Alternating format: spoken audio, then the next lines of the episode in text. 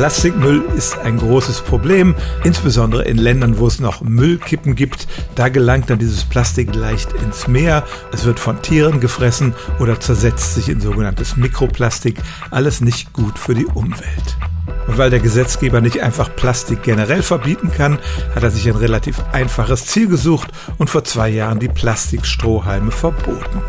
Nun gibt es vor allem Strohhalme aus Papier.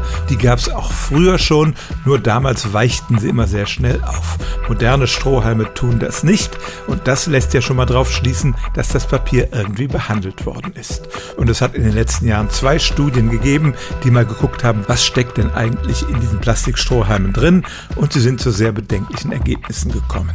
Ganz aktuell gab es eine Untersuchung von Forschenden aus Belgien, die haben sich aus allen möglichen Quellen Papierstrohhalme gesucht und haben in 18 von 20 dieser Halme sogenannte PFAS-Chemikalien gefunden.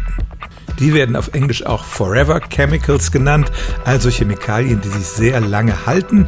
Die bauen sich erstens in der Umwelt nur sehr langsam ab und wenn sie in den Körper gelangen, werden sie in Verbindung gebracht mit einer Reihe von schweren Erkrankungen bis hin zum Krebs.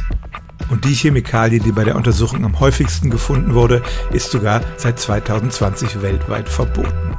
Was können Verbraucher machen? Nicht viel, denn sie können den Strohhalm, der ihnen mit einem Getränk serviert wird, nicht ansehen, woher er kommt und was für Chemikalien er enthält.